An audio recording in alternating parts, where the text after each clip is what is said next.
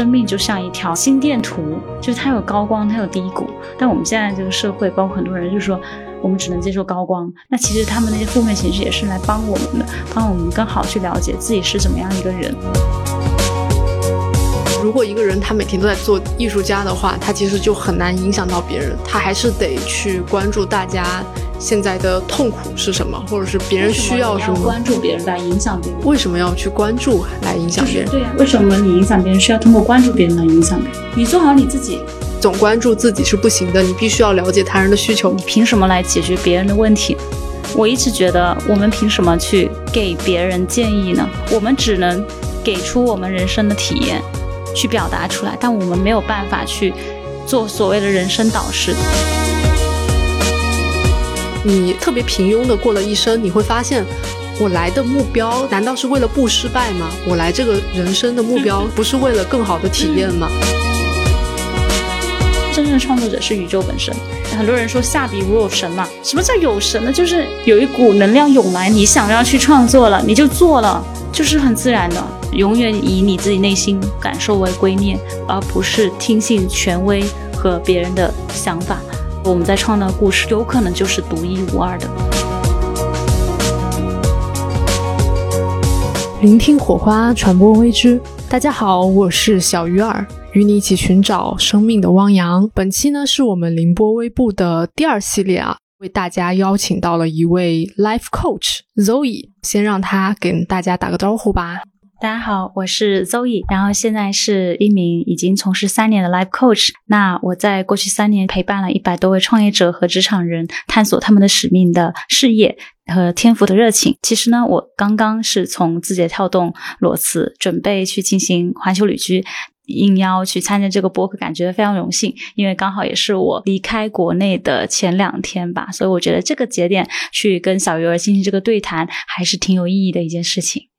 对，然后我跟 Zoe 其实也有比较多的共有。之前一段时间也是看到 Zoe 在那个社交媒体上有在发他的一个教练的长期陪伴嘛，所以当时跟 Zoe 也进行过一次一对一的聊天。结果整体聊下来就发现场域特别舒服。可能了解我的听众朋友们也知道，我这个人跟别人交谈是挺挑剔的，所以我就觉得第一次跟嗯 Zoe 聊天就能感受到一种被。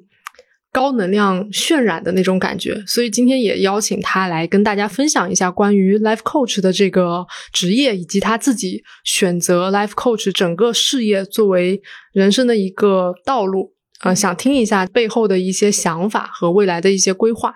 那要不就先从 life coach 这个职业本身聊起啊？因为其实我觉得可能现在很多人他都知道心理咨询这个职业。但是呢，我们一直不太清楚，像教练呐，跟心理咨询，它其中的一些区别是什么？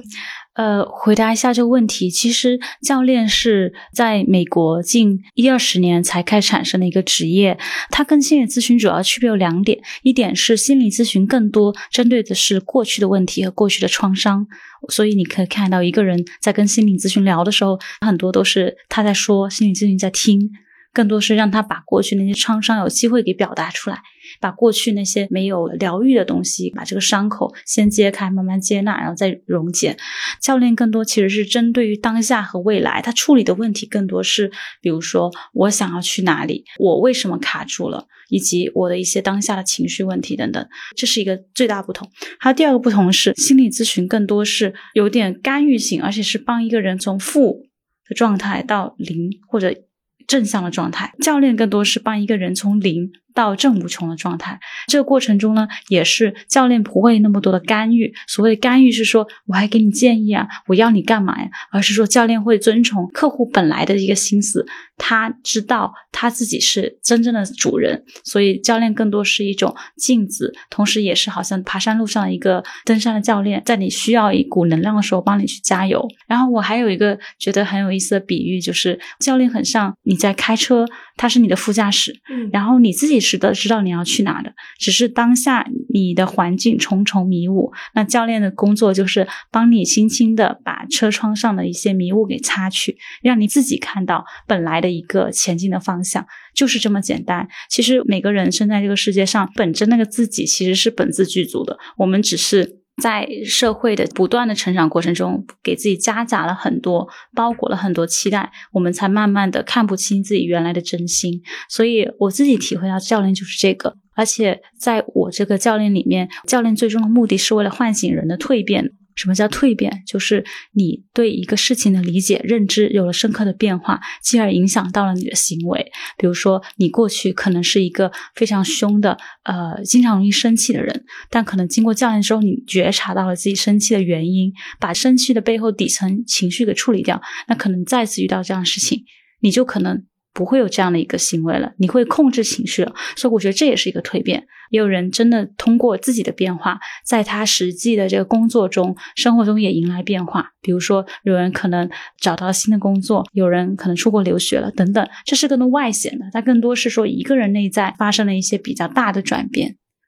哎，那我我就想问，比如说有一个人现在可能他很难过，或者是他也搞不明白自己现在是因为什么原因让整个。状态很荡，那你说他这个时候是更适合去找心理咨询师，还是说他应该找一个教练呢？其实一般来说，你觉得心里不舒服，你可以找教练。然后你到了抑郁状态，可能才比较需要找心理咨询干预。那在这种情况下，如果我是遇到这样的客户，我觉得可能教练没有办法去支持到他，我也会找心理咨询。所以还是说，照亮机上一个你长期日常陪伴的一个人，真的到了那个临界点，你觉得你抑郁了，那可能才慢慢的心理咨询会进来。这个有时候就是看，其实每个心理咨询教练也是一个大的品，就是叫 category 品类品类。不好意思，说到一个电商的名词，它其实里面也有各种流派。心理咨询，它有些流派可能，比如说认知行为学，它也会解决包括你的认知内耗的问题等等。所以，当然我刚刚说的是基本的区隔，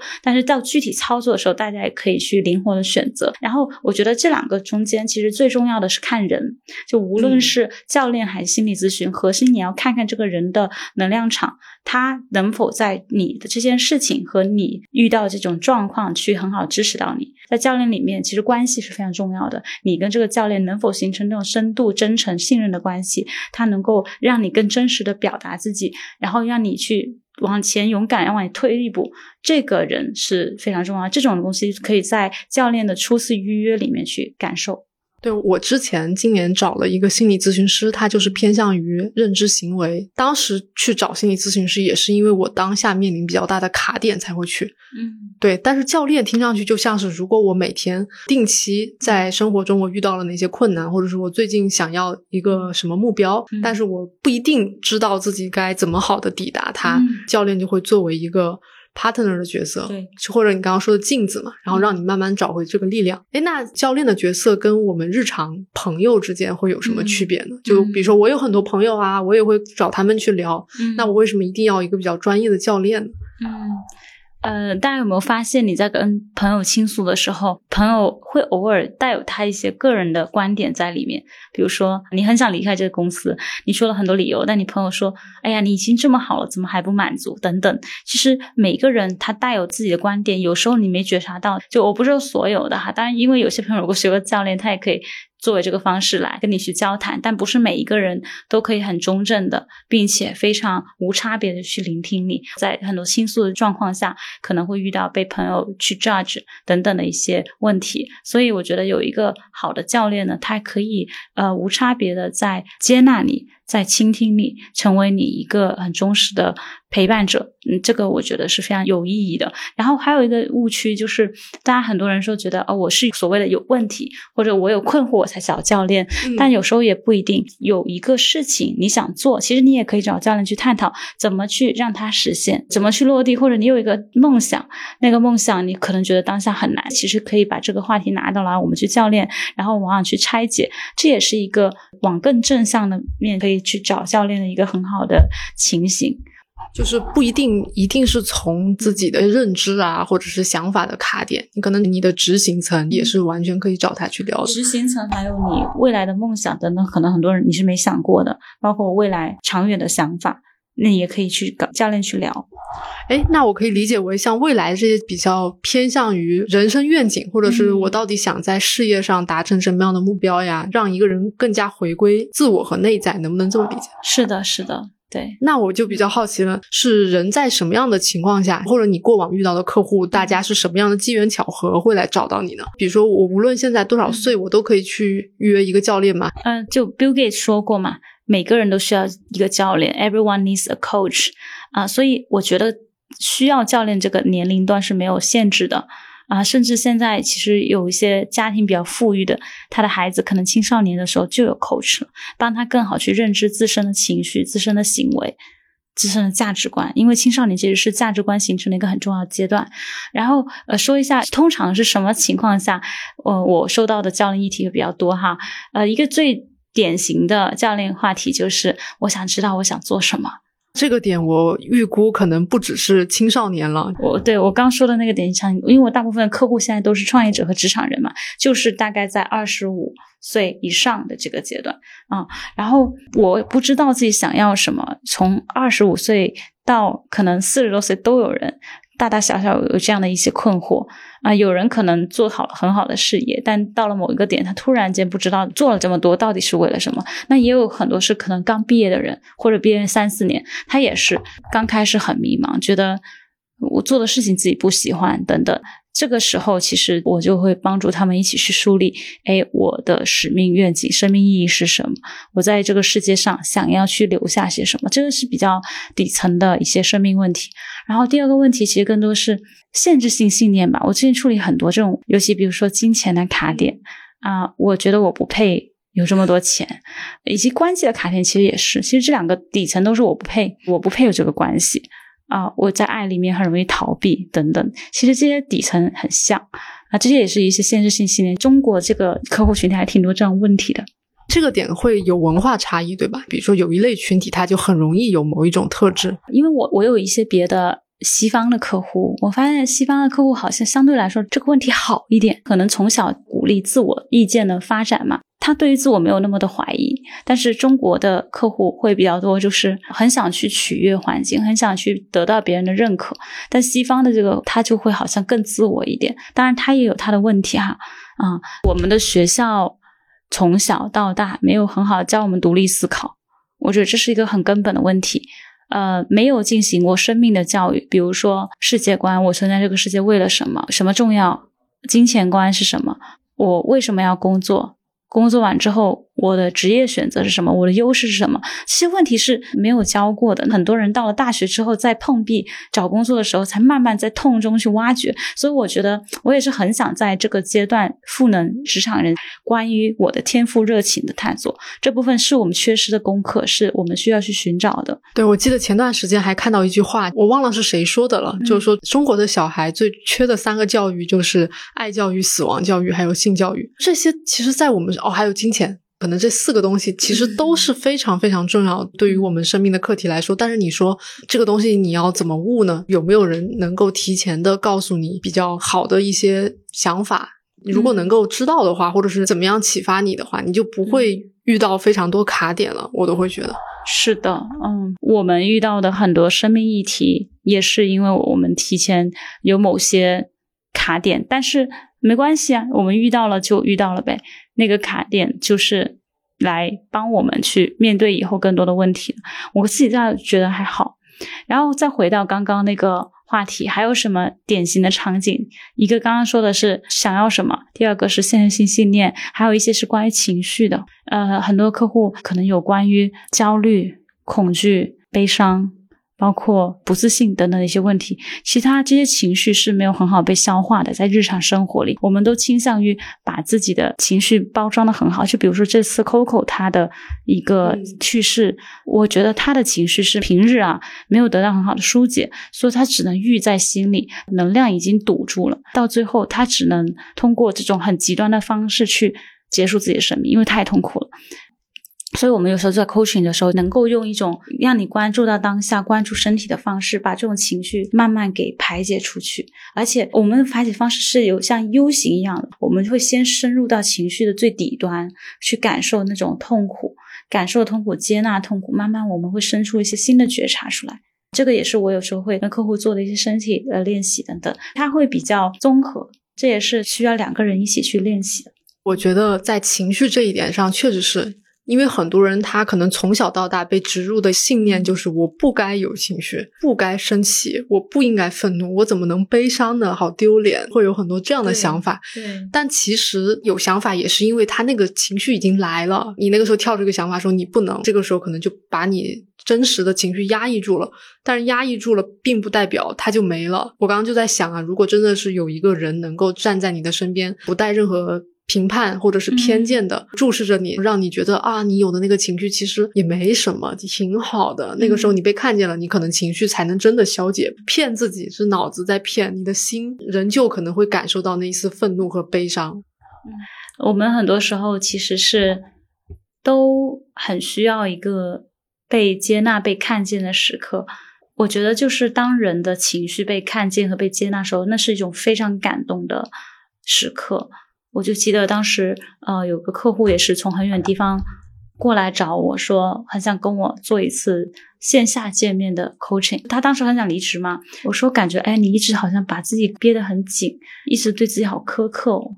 然后他那一刹那，整个人破防了，就哭了。他就觉得在那个时刻，好像我真正看到了他那个非常努力的、用力的自己，不太关爱自己的自己。我就觉得在这样的时刻，那些。Moment 的自己是需要被看见，而不是那个光鲜的自己。那我觉得也是 coaching 这个过程中，给我和我的客户，我们都受益很大的一个点，就我们真正的学会了接受生命的黑暗。因为生命就像一条那个心电图，就是它有高光，它有低谷。一个人他生命过得精彩，是他能接受高光，也能接受低谷。但我们现在这个社会，包括很多人，就是说。我们只能接受高光，所以我们也只能接受高光的情绪、积极的情绪。我们不能接纳那些负面的。那其实他们那些负面情绪也是来帮我们的，帮我们更好去了解自己是怎么样一个人。嗯，而且如果没有负面情绪的话。你怎么去感受那些正面情绪呢？对吧？就是因为它有负面才有正面嘛，就比较像那个太极图一样。我觉得很多人不是说只关心你飞得高不高，并不在乎你飞得累不累。所以我觉得你自己潜意识知道你其实已经很累了。但是你的理智很倔强，所以当你听见太强大，对，所以当你听见有人在说你其实很累的时候，你的心其实是被听见了，被听见了。是这种感受，其实我有的时候也会遇到。然后我之前去做过一个颂钵疗愈嘛，带了一个冥想，它就会让你把右手放到自己的心口，默念，跟着他的词，就会说啊，我现在能感受到你已经很棒了，但是你之前很累，怎么怎么样的。你在说的时候，你的手就摸着你的胸口那。那个时候你才发现，哦，原来我的心就是听见我在安慰他的时候，我在说你已经很棒了，你你有点累，但是你已经很坚强。你那个时候真的就会被这种力量所震动。但是这也是借助外部的力量需要，因为你自己平时很难去意识到你的心是需要去被安抚这件事情。所以分享就让我觉得，教练也是在一些这样的时刻，让你觉得他们是很光辉的。他这个光辉不是说教练很光辉，而是他让你觉得你自己被打了一束光。嗯，我补充一下，就关于这个情绪，大家以后也可以做一些。练习，其实这个情绪，所有的心是跟身体连在一起的，可以增强对身体的觉知。比如说，你觉得焦虑了，是哪部分的身体开始觉得有不舒服？大概率其实是肚子。然后你觉得有压力了，大概率其实是背部，它都是相连的。我们在做 coaching 的过程，不仅是说在帮客户去了解，也可以教他一些方法。之后，比如说不 coaching 的两周内，他也可以自己去实践、去观察。所以，我觉得情绪这个点真的是首先需要觉察，没有觉察，你不知道其实是啥情绪，然后才是说我去接纳以及去处理它。所以第一步就是觉察它出现了，然后它突然间就像空中的云一样又消失了。但你没有看见的话，其实你是没有办法，你就是一个无名的状态。好像你发怒了，你也不知道你自己什么在发怒。所以我觉得这个点就是我们做禅修说的这种觉察，需要一个比较清明的心。有时候我们工作太忙，其实可以多去停下来，多看看自己的身体。我就觉得他说我身体是有点累的，那可能我回去就要好好休息。聊到情绪嘛，但是其实情绪的感知力是需要练习的。嗯，就像我现在就当我有情绪的时候，因为我也是练了嘛，比如说从上半年到现在，经常在练对自己身体的觉察，我就会觉得，假如有一瞬间一个同事说了一句话让我很不爽，以前我就会觉得我并没有不爽呀，但是我就会跟他对呛，就会互怼，怼的时候我觉得我根本就不生气。但是现在我就会发现，如果那个情绪起来了，我不一定马上会跟他怼，因为我已经发现，比如说我的四肢就开始发热，然后心跳会有点快。那个时候我就不太关注他了，我就会去关注我，关注回到自己身体上之后，可能就像刚才周玉说的。那个云其实过一会儿就飘了，嗯嗯，你可能明天对这个人还是非常心平气和的，因为你自己让他过去了，但是你没看到，你就总觉得这个人他就怎么样，对啊，天天就是为了呛我，不配合我，烦死了。我觉得再举一个场景，就是大家有没有发现，有时候睡前会特别焦虑，但是你睡完之后你会发现，哎，那个焦虑又没了。所以有时候看到他，但是不用先去处理他，先去让他待一会儿。慢慢它就消散。那我就想问一下，因为聊到一些情绪这块，那有没有能够分享的一些 coaching 的？案例，比如说对你来说，你觉得好像你给他蛮大启发，或者是他来教练之后，他自己有挺大改变的这种。嗯，我最近有一个挺有意思的例子哈，就是有个刚裸辞创业的小伙伴，然后他最近一直压力很大嘛，然后每次 coaching 来呢，都是一种非常爆炸那种感觉。他可能就是把他最烦躁的那一面已经带进了 coaching 里面，因为那可能就是他很想去解决的东西，他想要去看看为什么他卡住了。他很想要得到别人的认可，这就影响了他在公司中做的很多决策。然后我们就去看那个情绪，我感受到的是，好像他一直把一个真实的自己压抑出来。我们后来又因为他属猴嘛。就发觉到内心有两个人，一个是叫个小猴子，那个小猴子很活泼好动，非常的躁，想说话；另外一个叫大猴子，就非常的理性、成熟、睿智，告诉他你要低调哦，你不能乱说话哦，对吧？你要懂事哦之类的。后来我们慢慢挖掘，是他自己出来的。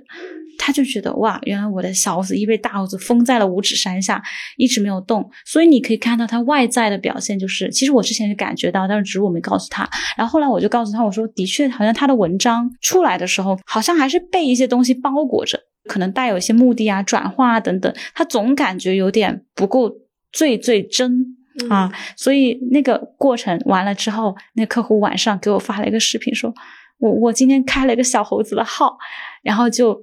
讲了一段他今天的感触，非常的真实。然后我那个阶段就觉得哇哦，很棒，他就愿意让他小猴子出来，就终于第一次在 coaching 中露出那种从来没有过的那种很欣慰、很轻松、很可爱的活泼的笑容。我那时候我就觉得哇哦，真的就是一个很小的蜕变，一刹那就一个小时，他能有那个大的认知。我相信他之后在对待很多事情上，他会有个很大的转变。过去他那就是包裹着。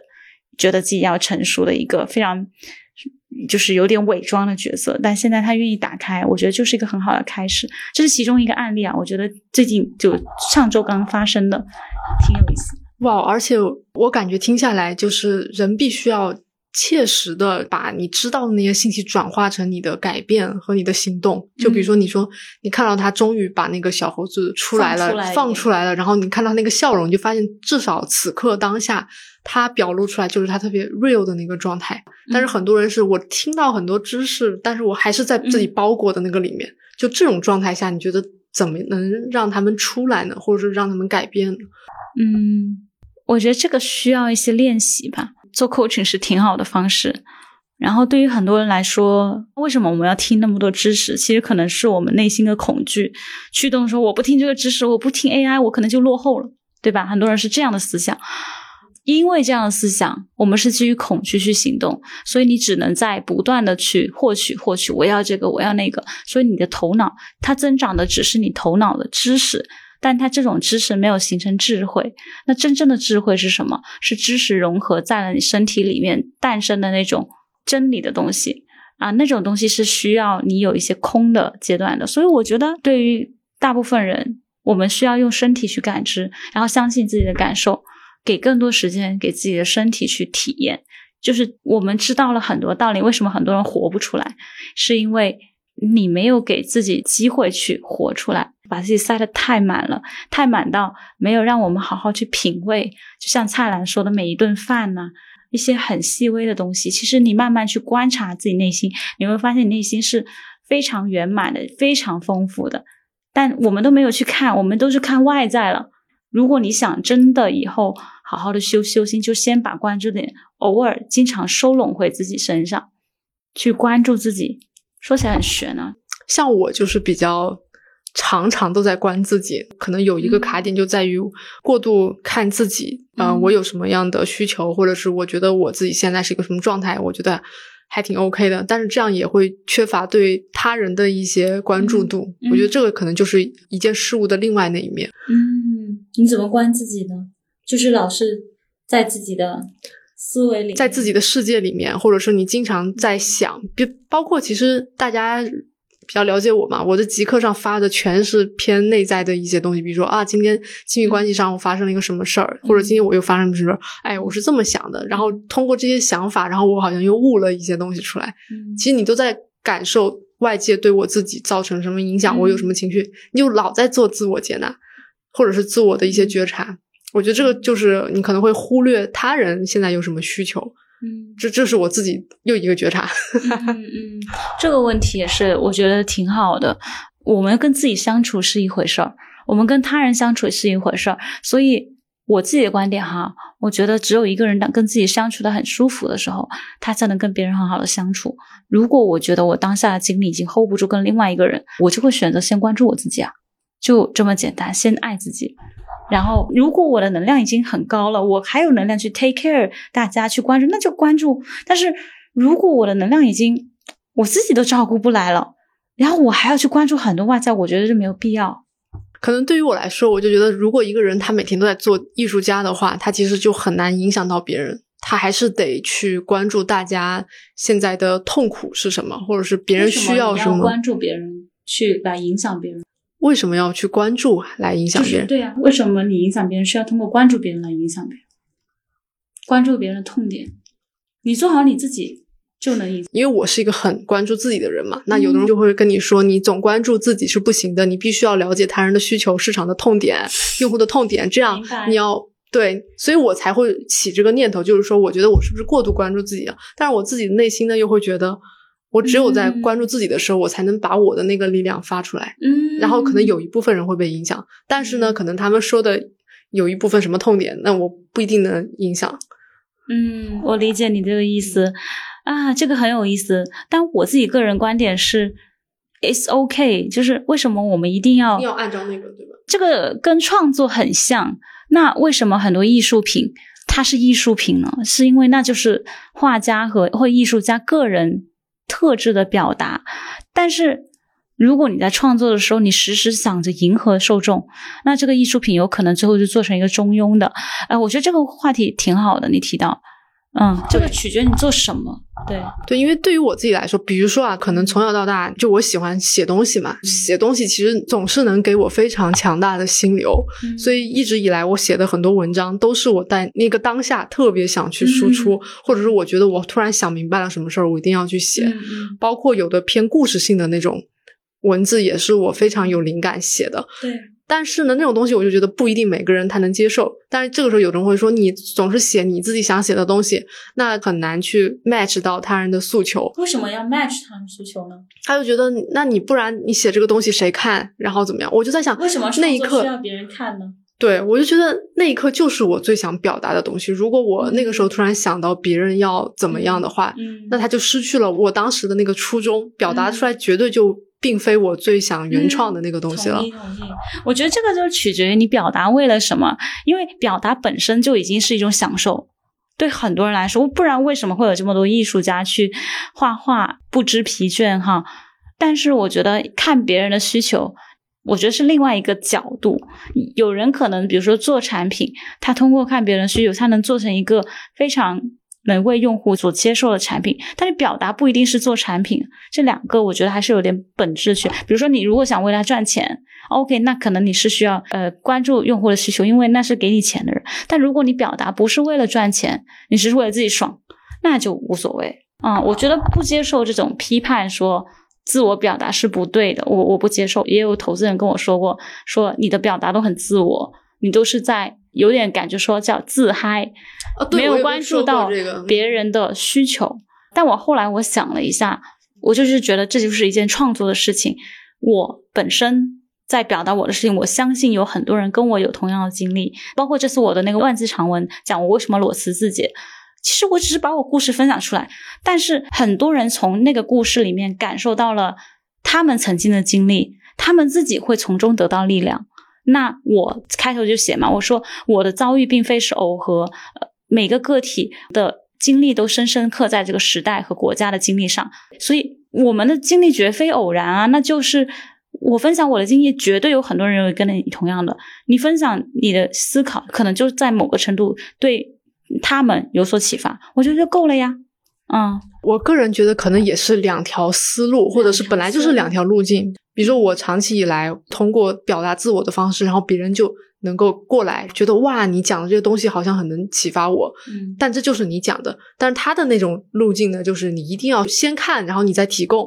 我觉得我这种是观自己，自己有了启迪，然后你再去提供，这是两个思路。我另外一个观点就是，你凭什么来解决别人的问题呢？我一直觉得，我们凭什么去给别人建议呢？我们只能给出我们人生的体验。去表达出来，但我们没有办法去做所谓的人生导师。即使是我做 life coach 这件事情，我觉得我也不能当别人人生导师，因为他自己还知道他自己要什么。跟你聊完，我也觉得这个观点是我们每个人都可以去思考的。就创作表达本身就是很有价值，嗯。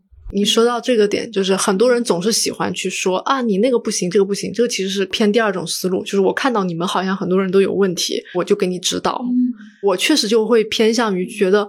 我发生了很多事情，比如说我从小到大，我有好多经历啊。我觉得这个东西对我来说已经是有很多启迪了，包括我一些转念或者我的一些想法和经历。然后我就告诉你了，你反正看到的是我的事实或者是我的感受，但是你能接纳多少嘛？可能也是你的缘分，就你能接纳多少是你我们俩之间的缘分。嗯，然后你自己的悟性也能决定你到底从不同的人身上吸收什么。对，这个时候他也会去改变他的一些经历，然后在这个过程中他又去影响别人了。对，但不一定是通过我一定要谁去帮谁，是的。但是可能我觉得这两种都有，但是像我们俩这个类型的人，可能就比较适合第一种，但不能说第一种就不行。是啊，我觉得做自己没有错啊。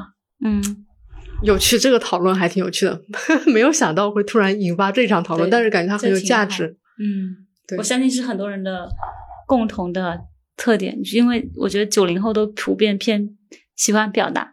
但是八零后可能会觉得你们怎么这么的自我，对吧？嗯，对对对，可以可以，正好聊到自我经历上这个事儿，其实也是今天想跟 Zoe 去聊一聊，因为他现在是选择了从大厂嘛裸辞，决定全职做一个 life coach 了。嗯，所以想知道一下，比如说 Zoe 一开始他接触到 life coach 这个角色是什么样的机缘巧合开始的？嗯，然后以及说后续怎么样，就真的开始进入到这个行业。其实很神奇，就是我经历 life coach 是一七年的时候，我在德国留学嘛，当时其实就是一个非常黑暗的环境，你可以想象，就没有中国那么多 fancy 的活动和人，然后你的种族也是白人，基本上没有融入感。我们当时一个班七十个人。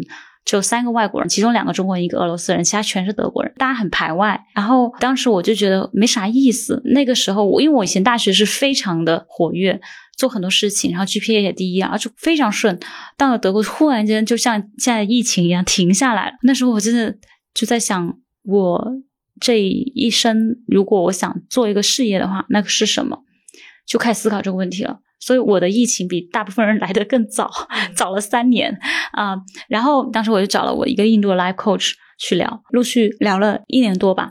在这一年里面，我们可能会进行一些关于我理想生活、我的优势、我的一些价值观的探索，包括我的使命。后来就是我们凝练的一句话，叫做“通过教育和传播来激发人类的创造力”。因为我当时很印象深刻，我在被 coaching 的时候，我就想，我应该是那个组织 TED Talk 演讲的人。去搞那个场，让更多人能链接表达，然后我可能也是里面的一个演讲者。这种就我我通过很多具象化的画面，我探索出来这个东西。然后以前我做很多事情也是有这种特点。那句话就是可以指导我未来人生走向的那句非常重要的一个使命。然后是你自己总结出来，我自己总结的。对我们也是跟 Life Coach 一起去打磨出来的。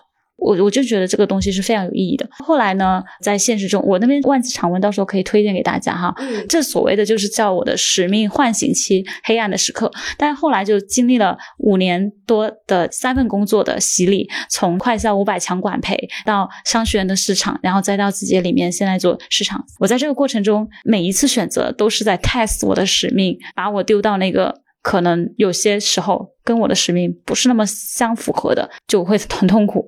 哎，就像比如以前在商学院非常符合 match 那个环境，我就会生长得很好。在这种环境下，我一遍遍的好像把它丢进了一个滚烫的海里面去蒸啊什么的，就越坚信了自己使命还是这个。呃，后来二零年疫情已经封在家嘛，我记得印象很深刻。二月十四号大家都在家，我就有一个感觉，就是突然有一股念头，就觉得。哎，我是不是可以做一个 life coach？因为我曾经被教练那么久，当时我还没有学嘛，但是我就开始去招客户，因为我觉得我还挺适合的，然后就开始有人来找我，所以一开始是免费招客户吗？付费，所以我一开始就是开始有很多人愿意。对，然后我第一个客户还是 MIT 毕业的，做了还挺久的。我就觉得当时我应该是吃完吃晚饭的，就那种感觉。后来六月的时候，二零年六月我才正式的学教练，嗯，所以我觉得我跟一般的教练比，我还是比较有天赋吧。包括后面他们很多人学完之后都说：“哎呀，我怎么去找客户？我怎么收费？”大家都不敢。但是我觉得我就没问题啊。一开始我觉得我就很值，然后大家也愿意去给我付钱。后来呢，就是一直做做三年嘛，在来字节之前我就开始做，做到现在就三年多。这过程中，客户慢慢的在增长，然后也陪伴了很多人，见证了很多人。大家可以说这些，我觉得挺感人的，呃，一些 case 哈，就是有人是从大厂里面，他很想去创业公司。啊、死不敢，因为就是那种有很多优等生那种光环吧。经过 coach 之后，他直接就去申请拿到了。然后也有人就是之前不敢裸辞，害怕没有钱。然后后来呢，经过我们 coaching，我们还脑爆了一个他做自己的品牌的想法，就创立了自己品牌，现在出来了。然后还有人就是疫情期间当时被封在上海。非常的痛苦，但是他在疫情间，我们去挖掘到他一些做摄影的爱好兴趣，后来就顺利的去留学了。就我见证了一个个这样的自我蜕变的案例，然后深度跟他们链接之后，我就觉得，哎呀，真的非常有意义啊、后来去年吧，去年我就觉得，哎，我是不是真的可以把这个作为一个全职？这样的话，又能帮到更多人，我有更多精力可以投入在里面，同时，我好像还可以一边旅居一边。做这个事情，我就觉得为什么我要我要每天都待在办公室？因为当时疫情，去年十二月底有一段时间是居家办公的，我就觉得好没有必要哦。然后今年或者说积累的够了吧，我的客户数量就一下子爆发了，跟之前比，收入立马超过了我主业的收入，这个是一个挺大的信号的。我我我觉得，嗯，或许这个点可以走出来了。当然，走出来之前还是经历了很多的嗯心路历程，比如说哈 担心我嗯那个交不起房租啊，哈，担心我到时候会不会裸辞之后没有事儿干呢？担心我会不会就这样废了呀？等等，哎呀，太多这种心路历程了。但最后我还是信仰一跃。这个文章也写了，就是我去年泡澡的时候不小心摔到了脑壳，但最后检查没事儿。但在摔脑壳检查等待的那个时间，我就很害怕，我就想到，如果万一我就在这个阶段像 Coco 一样会去世了，这个世界会发生什么？人们会怎么样来悼念我？他们会说我是个怎么样人？然后那时候我出现的那个画面就是，我希望大家会觉得我是深深的跟他们有过链接，并且 inspire 过他们的人。他们从我身上感受过爱和温暖和这种智慧。我的身份，我觉得就是教育家、作家。真的很 ENFJ。啊、是对教育家是。我后来就觉得、，OK，大厂的工作越来越性价比不是那么高了啊、我一天花八小时在那儿，然后同时左手有另外一个我觉得非常欣欣向荣，大家真的非常大需求的工作啊、到后面就觉得我意识到还有一点就是我要放弃一些东西，我才能有新的增长。我意识到过去五年我都是一直往我这个杯子里面装卵石，到后面那个水都放不进去了。那怎么办呢？我得倒掉一些东西，这是倒什么呢？后来盘了一下，我觉得还是先倒我现在这份主业吧。我需要先把这个清空，因为那部分的东西，我觉得会对我来说更重要啊。经过这个心念转变之后，就下定了决心。而且我意识到，目前这个阶段就是这个 moment，我才有这个勇气去做。过一年或怎么样，可能有一些新的变化，或许我就没有那个勇气再去做了。那时候可能就会后悔。所以，哇，我真的觉得想做什么就当下去做。嗯，哇，因为我之前也看了 Zoe 的那个文章，嗯但是看的时候，相比今天说的时候，我就觉得哇，整个能量都不一样。现在整个场子又是一种热的感觉，嗯就非常能感受到你对这件事情非常真挚的那种热情在。嗯可能每个人如果真的能找到嗯一个属于自己特别想干的事儿的时候，是可能有的时候有的人是就是比如说长期压在一些限制性信念啊，或者是也确实由于环境压力，或者是现在现实条件的压力，嗯，但你都可以慢慢的从小的地方开始积累嘛。对你先慢慢做，说不定那个势能到的时候，嗯那然后这个时候外外部有一个契机是到了，然后你你就被嗯就比如说刚才邹宇说的那个洗澡的那个事件，可能看似当下它是一个不小心撞到了，它不是一个好事儿啊，确实，嗯但对于你本身的这个使命上、人生使命上来说其实就是往前推了一步，然后你才有勇气，比如说或者是嗯决心去走出来。我觉得是是这样，是，但我回头看，我觉得之前所有的事情都没有白费的。如果我提前了几年再出来，我可能没有那么大的感触。对于生命，我自己感觉吧，做这个事情本身能够给到我赋能。我至少觉得我过去这三年哈，我都是很漫不经心的做，就是没有太大功利意识，说我一定要做到怎样，没有一个期待。哎，它好像就突然、突然、突然自然生长成这样了。就是一个很神奇的过程，所以我现在听到很多人说，哎，我因为想要一份让我可以自由自在的工作，然后来选择学这些，呃，我会先打一个问号，因为感觉到如果是功利的思想，它还是需要一定周期的嘛，起码两年，你能熬过这个吗？如果你不喜欢的话，所以我觉得喜欢还是一件最重要的事情，对，这点我也很有共鸣，因为我一直在做内容嘛，我是从小学就开始。很喜欢写写画画，那个时候跟小学同学就开始写故事，嗯然后初中的时候也是自己写小说，高中的时候开始写 QQ 空间日志什么的，然后拍东西，反正就哦特别喜欢创作。到后面大学开公众号也是那个时候公众号还没起来，但你只是想开东西去记录一下自己的一些思考。当然你发现你的那个东西能够点燃别人的一些热情，别人就会觉得你想的很深度，嗯就无论是理性还是感性，反正都能给别人一些启发，而且这个就是你当下特别想写的东西。对，你说这个过程它有什么很强烈的目标吗？其实没有，包括我做播客也是，很多人问我做播客我是怎么规划的，我说我哪有什么规划呀？就是喜欢，所以就是有源源不断的热情去做这件事情。比如说你现在说的很多东西，它只是一个媒介嘛，那播客它是一个媒介。但是它媒介的前提是在于我就是有很多东西想要去表达，那现在正好 OK 有一个播客这个东西，它可以作为一个工具，让我更好的去表达、去承载。但是嗯关键还是在于你想说，你想把你的一些思想表达给别人，这个才是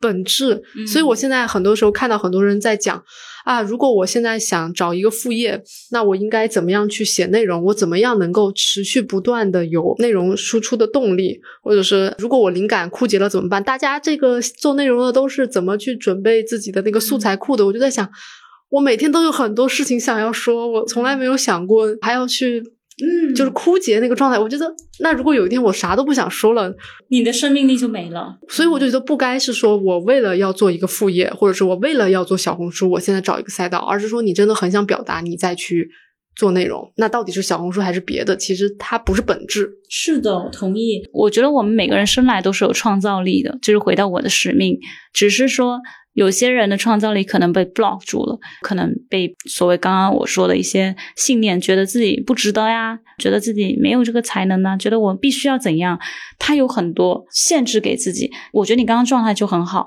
对你来说，这种表达的源泉是源源不断的，就像开了水龙头一样，它不会停。这种状态是很难得的。啊，所以我我倒是觉得大家可以偶尔做做清空的一些练习，把自己当成一条管道一样，让生命之流从管道流走。其实我们只是一个管道，我们这不是真正的创造者，真正的创作者是宇宙本身。很多人说下笔如有神嘛，什么叫有神呢？就是有一股能量涌来，你想要去创作了，你就做了，就是很自然的。对，就我在写文章的时候，或者是别人跟我聊天，我突然写出来的一些东西，或者突然说的一些，我就觉得啊，我说这个是我说的吗？这个是我写的吗？我觉得好神奇啊！我居然能说出这样的话。你可能换一个 moment，你就写不出这样的能量的感觉的文字了。而且那个表达欲，有的时候对我来说，我以前用过一个比喻，就是。嗯它就像人要上厕所一样，有的时候你那个控制不住，就是像要上厕所一样。对对对对，就是你不写，你会觉得很难受，嗯，然后你会夜不能寐那种感觉。对，比如说我我有的时候就是晚上睡觉之前，如果我突然有一些灵感，因为我不停的在想东西嘛，然后我就马上打开手机，比如说打开 Flow Mo，我就要去记下来。如果我不记下来，我就会失眠。挺好的，但是也不要太累了。不是累，他就是大脑太活跃了。嗯妈呀，我们这一聊这个就感觉嗯 聊的很偏，虽然，但是我感觉聊的很爽。嗯，是，我也觉得这是两个我觉得大家都很困惑的问题。嗯对，然后我们回到 Zoe 这个经历和教练本身啊，就是说前面讲了很多你自己的经历嘛，就包括你最后为什么决定要来做，因为现在你是在一个已经辞职的档口了，那你未来会有什么规划？我未来首先就是我教练会持续做这个，无论离职还是不离职都一样。呃，我今年的愿景啊是想要深度的陪伴五十个人完成自我的蜕变，深度就至少三到五个月的时间，因为我一般都是做长期教练的，我很看重每个人真实的这种互动和连接。第二个就是最近被 Watson Institute 有一个社会创新孵化器录取了，他还提供了全额奖学金给我去美国的科罗拉多进行创业的实训，所以我也会去探索身心灵的事业该怎么样去进行一个初创，在这个阶段。所有的商业模式啊，等等，这个不是最重要的，更多是说创业的那个使命、愿景、价值观具体落地，我该怎么把它做出来？我是很希望在那里去得到一些突破的，到时候也很期待跟大家分享。所以你去美国主要是因为有就是这个项目是吗？呃，也不只是，我觉得那边还是挺多可以去参访的地方，比如说 L A 啊、纽约，我也有些朋友，包括那边也有一些身心灵的老师可以去看。另外的话，可能还会去南美和印度啊等等地方。所以明年基本上就是一个环球旅居的状态，可能两三个月在一个城市，我一边做 life coach 的工作，啊、我可以比较自由的规划吧，但目前只是规划到前三四个月，后面就要看机缘了。所以我觉得未来是一个挺流动的状态，我也没有规定说在哪里，因为我在哪里都行。另外还有就是继续读我的每年五十本书，嗯，这个去年有读过，也写在我公众号二零二二年总结那里，这个也是雷打不动的，基本上是这样的计划，哇，感觉这个计划听着也很非常宏大，哦，我倒觉得很很美好。第一感觉是，就是真的很很幸运吧，嗯。对，可能你的状态就是你无论是不是做 life coach 嘛，我觉得跟我的逻辑其实很像的，就是嗯。到底是以教练的形式呢，还是说以之后身心灵创业的形式，嗯。本质都是不变的，就是你一定要去，比如说让更多的人找回自己的那个什么创造力，啊创造力啊，或者是让他们去看见。对，我觉得这个也是一个长期的使命，而且我觉得可能很多对身心灵比较感兴趣的人，其实他必须底层是有助人的助人的这种点是在，所以你才会源源不断的想要嗯去输出也好，或者是想要去啊、呃引导也好，其实它都是一种媒介嘛，还是回归到我们本质上去。对，因为我家里人本来就是做教育的，可能从小耳濡目染，有这种熏陶，所以我一直都是很喜欢去做教育、传播、影响人、链接人、赋能人的工作。对，哇，我本来之前准备了一个问题啊，嗯。就是想问一下你的这个人生使命是什么，但是我感觉。聊完之后，其实也很明确了，整个就是贯穿于这个讨论之中。对对对。对。嗯，我得说一点，就我觉得今天还跟一个媒体老师说，他说觉得我真的很幸运。呃，我其实觉得我最幸运的点就是有一种保持快乐生活的能力，这个能力是我从小家里人很注意去让我习得的，就对很多事情、对生命无条件的相信和乐观。比如说我遭遇过一些事情，比如说被诈骗呐、等等，很多钱。但是我我可能一两天就恢复回来，因为我相信我最后能赚到这个钱。就很多对很多人来说是很大的打击的事情，可能在我这里就过了。所以我觉得这是一个我底层非常大的一个点，就是快乐和乐观。而且这个点真的好重要，我觉得乐观跟悲观，因为嗯两件完全一样的事情，比如说诈骗啊，嗯或者是说嗯得了一些病，或者是分手之类的，我觉得乐观相当于你会相信，你无论现在发生的所有事情，你一定会好起来，或者是你有能力去处理它。是，但另外一种就是，无论发生好的事情，他还是会觉得这个世界其实挺糟糕的，或者很担忧，这种消极的想法会出来。怎么说呢？我会还是觉得，因为这只是你看世界的角度，或者你看自己的角度，但乐观的角度会让你整个能量不一样，你也会舒服一些。如果从更具体的叫什么吸引力法则，你想什么，你就会出现什么。我觉得我经常出现这样的一个神迹，就比如说，我想一个旅居的生活，然后我今年就实现了，就很快，就可能想法比较纯粹，然后。很多时候，甚至我有一次很逗，就是我在倒垃圾，我真的有意识在心里默默念，我说一分钟后要出现垃圾桶，然后呢，过了一分钟，有人拿着垃圾桶从我面前经过，你知道吗？就是我刻意在那做呢，你知道吗？所以那个时候我就觉得哇，我真的好神奇，有这样的事情。但你想，如果是一个消极的人，他天天想我会出现很多差的结果，那就会有差的结果来找到他，差的人来找到他。所以我们一定要留意自己的心念，而且这个也会自证嘛，自证预言。嗯就我相信我一定会赚钱，对吧？我下一个月我就会格外关注一些机会，然后那个机会来的时候我去抓，那抓到了我就觉得，哎，那我果然赚了。如果说我在想，哎，我肯定不会赚到钱的，我就去证明我什么东西让我觉得我嗯其实没有机会。嗯你那个心念就完全在两条不同的路上，是，那你肯定就是总关注不好的，它就会出现嘛。嗯。我我感觉也是这样的。是啊，是啊，所以我有时候也经常跟我客户去提，帮他们去提醒他们现在有的心念，因为有时候你有一些很细微的心念，很快的，其实你没有觉察到，所以我们更要去敏锐的锻炼自己每一刻的那个觉察，觉察了你的心在想什么。我一直觉得有一本书写的特别好，就是你值得更好的生活。他说，我们周围的一切东西都是我们心的外向的幻化。这句话很深哦，就是我们现在出现的东西都是头脑的意象加上一定的能量注入呈现出来的一个东西。相由心生，呃，不只是打一个比方，就比如说我们要用全息投影投影一个苹果，你需要先知道这个苹果的模式，比如它的构造是怎么样，然后你需要用激光打到那个上面，才能出现那个假的苹果，对吧？那所以我们的心念也是这样的，首先就是模式，模式加能量等于现在看到的东西。我们首先可能在我们脑海里非常生动的构建了一个，比如很消极的画面，那就是一个模式。然后呢，你整天去想它，这时候那个事情它就会越来越逼真的呈现在你周围。那如果反过头来，我们有个很积极的画面，然后我非常具体能看到，比如说十年后我会在哪里，我会跟谁在一起，做穿了什么衣服，我把它都非常具象化了，然后我的持续的去能量去加注它，它就会越来越多、越来越多出现在我们的生活里。这也是我可以跟大家分享的一个 tips 吧，就是多去愿景去观想自己想要的东西，然后把能量持续注入到上面，你就会在生活中发现很多你想做的事情在慢慢向你靠近。对，刚刚那个比如说是比较好的东西，你去想，其实对立面就是恐惧嘛。嗯，上一期播客也提到啊，恐惧这个点就是、啊它就是没有发生的事情。但是为什么人总会因为没发生的事情想这么多？就是全是你自己想的。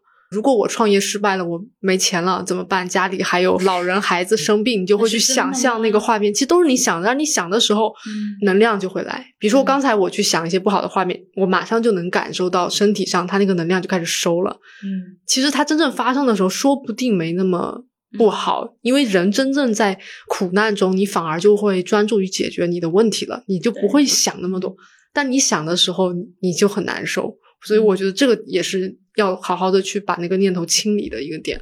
对我自己是经历过很多这样嗯耗能的时刻吧，就分享几个。比如说，我以前有一段时间被 PUA，我很想离职，就会在脑海里面想很多我老板怎么害我的小故事。后来我会发现，哎，其实我最后他也没有赶我走，这只是我头脑里面给自己构筑的一个小画面而已。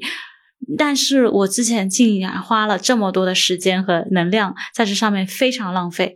前阵子也是因为被诈骗完之后，我的手机被停了，然后呢，我手机被停之后，我又没有办法交税等等，然后税务局来催我的时候，说有很多的钱没有交，然后要罚很多的钱，所以我当时又在构筑画面，我说哇，这个钱有多少，好害怕呀。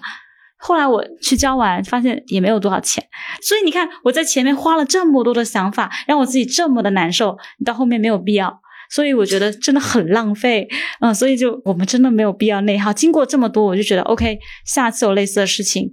哦，还有一个最新的例子，就是我写那个万字长文之前，我也是有点忐忑，因为我不知道大家看完那个会有什么反馈，因为可能写的太多太真实，我很害怕让有些人感觉不好，也是一个我无来由的害怕。但最后证明很好啊，甚至超出我的预期，有了一万多的阅读，这个没有任何的。我头脑的东西都是假的，嗯，所以我真的觉得我们不要那么轻易的相信我们头脑，嗯，我也可以分享一个比较真实的事情，就是我两年前去拔牙，因为我感觉我对看牙这个事情本身也有很多的恐惧。当时是我要拔一个智齿，当时我咨询了一些我的同事们，就当时在实习的一个同事，他们都说哇，拔智齿多么的害怕，多么的恐怖，嗯，然后我就把他们那些的描绘的想象全部加在自己身上，所以就导致我去。去拔智齿的那天中午吧，前面两个小时，我的胃一直在痉挛。我知道我一旦恐惧的时候，我的胃就特别的难受，所以我当时整个人状态很差。后来我躺在那个上面，我就觉得完了。结果最后我的那个智齿，它其实长得非常的正。医生说：“哎，是不是这个位置？”我说：“是是是。”然后啪的一下就好了，就是几秒钟，他就把你那个智齿。拔出来的，而且也是打了麻药的。我就发现，我前面那两个多小时我在干嘛呀？就是自己一直在那，身体就难受，很难受。你这就全是幻想出来的嘛？那其实事实是啥？事实就是一下子就好了，没有任何的痛苦。所以我觉得真的太多东西都是我们自己给自己加的。哪怕到到到说难受，你也没有必要在前面在那哦恐惧，这个额外的增添了痛苦。对，就算真的很难受，它也是当时才会发生的。对对，所以我现在有的时候也在没有必要提前去预演这种难受，好吗？对啊，而且我到现在也会在想，很多人给你说的一些焦虑，就现在互联网上会给你输出很多焦虑啊，你去看医院怎么怎么样。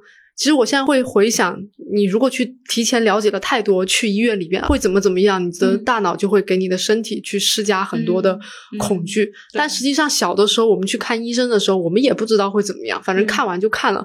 比如说打个针，你不知道打针什么时候的，他打的那一下就不会痛。嗯，所以我。就就会有这种感觉，就没必要去前置了解太多恐惧。是这个有一个，我觉得最近我也是挺大感触的一个，就是永远以你自己内心感受为圭臬，而不是听信权威和别人的想法。这个什么意思？就是很多时候我们在创造故事是有可能就是独一无二的。我现在越来越有这种体验，比如说我现在从字节离职，我突然发现我可能真的是这十万人中的非常少数有这个勇气踏出这一步的。那我好像就是真的在创造一个奇迹，或者很多人希望我这个梦想去成真。那我不就是在创造一个别人之前没有创造过的东西？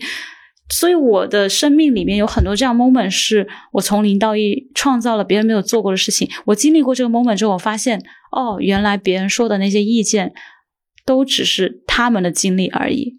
我完全可以做出一个跟他们不一样的选择，嗯，而且每个人他当时那个经验，只是适用于可能他当时的场景，所以你就无所谓，别人跟你说再多。最后还是抵不上你内心的力量。就比如说，我离职之前，还有个媒体老师跟我说：“现在啊，疫情呃放开之后都失业哈，大家你这种行为非常的不安全。你至少要你的副业达到主业的四倍，你才走。哇！如果我这样听他说，我那可能一辈子都或者两三年都可能离不了职。但是后来我就很自信跟他说：“我说虽然没有，但是我觉得我。”还挺有把握能做好的。然后今天他又给我打个电话，他对我改观了，就他的观点也变了，因为我的选择。所以他说：“哎，那你这样挺好。”所以我最后发现，真的没有人比你更了解你自己。当你非常坚定的时候，所有人都会跟着你走。对我其实很少去收集一大堆不同的人的信息，或者是收集他们的建议，因为我一直都知道他们只是他们的决策，跟我没有半毛钱的关系。就算我们。针对同一件事情，认知也不一样，做的选择肯定也不一样。所以关键还是在于你自己能不能相信我能做出一个正确的选择。而且我觉得这个也是在于人要越创造越创造，你才会越相信。你如果没有创造过一些新的东西，你就永远觉得啊，百分之五十的人出来了，他们都失败了，那我觉得我大概率会失败。你会用一个平均值去作为自己的参照，变得越来越平庸。我一直都觉得你怎么能用平均值去参照自己呢？你应该就是看我自己想要什么，然后你就走你自己那条线。你走着走着，你可能就到了。但是平均值就不是你嘛？哎呀，反正我一直都是这么感觉。很棒，我我觉得小鱼儿能有这种想法，你未来肯定能做的非常的独特的事情。而且我觉得这个完全是在于，就刚才我说的，你要越创造，越创造才会越来越相信。我觉得这就是我一步一步来的。之后，你就再也。无法忘记这种感觉，这种创造过东西的感觉。对你创造过一次，然后你发现有很多正反馈的时候，你就会再去往你特别想做的事情上走一步。可能走了十步，你回头的时候发现，哇，我一开始走了这么远。对我一开始没有这么想，但是很多人如果没有体会过那一次创造的话，他就很难去行动。所以我还是，哎，觉得大家可能多听听这种，嗯。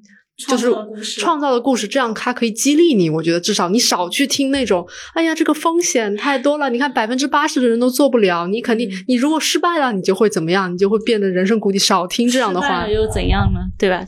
在 worst case 失败了就失败了呗。对，你就想到底，就算失败了怎么样呢？就像我们之前玩那个财富流，或者是玩重启人生那个沙盘游戏的时候，特别平庸的过了一生，你会发现。我来的目标难道是为了不失败吗？我来这个人生的目标 不是为了更好的体验吗？嗯，所以说，如果我追求了体验没做到，OK，那就没做到。但是我为了怕所谓的失败，我就不追求了，那难道不是最大的失败吗？是，因为我对这块我有个很切身的痛，就是我当年读。硕士的时候，我本来可以申请去，比如说哈佛之类的，因为我的 GPA 还不错。最后，我当时没有冒这个险，继续了我本硕连读的那个德国的项目。然后去了德国之后，就非常的平庸。我觉得，啊，那我就会觉得我的才能是一个大大的浪费。我现在回想过来，就是因为我当时不敢冒险，我甘于做一个保底的选择。所以那件事之后，我也写在我公众号了嘛。我觉得我再也不会因为。Backup 来不让自己做一些冒险的选择，我再也不会让自己后悔。对，嗯，哇，这个之前听到过一句话，就说时间是不存在的。可能现在你没做什么事情，但是以后做了，其实你的信念就是，我觉得我会做这个事情。可以，我觉得今天。嗯，邀请 Zoe 来聊，确实也是这种创造的过程还很有意思。没有想到，就是最后能聊到，我现在又是双臂都是热的，就是你能够通过能量感受到自己现在的一种状态，现在也很好。我不知道听众听到这里是一个什么样的状态，能不能对大家有一丝的启迪？最后呢，就希望 Zoe 送给大家一句祝福吧。我特别想跟大家说的话就是，一定要做自己热爱的事情。你无法成为你不是的样子，你也只能追属于你的风口。哇哦，京剧！行，那大家如果说真的对 Life Coach 比较感兴趣，或者是想要去再跟 Zoe 聊一聊，可以找他去先约一个简单的预咨询，去感受一下他的 Coach 的风格。然后大家也可以直接加 Zoe 的微信，然后 Zoe Life Coach。对，我们会在那个留言区，就是给大家，也非常感谢大家这次的收听啊！呃，你们会在小宇宙、QQ 音乐、微信听书、网易云音乐、微信视频号音频，还有苹果播客都听到我们这期播客。然后我们就期待未来更多有意思的节目，就下期再见了，拜拜，拜拜。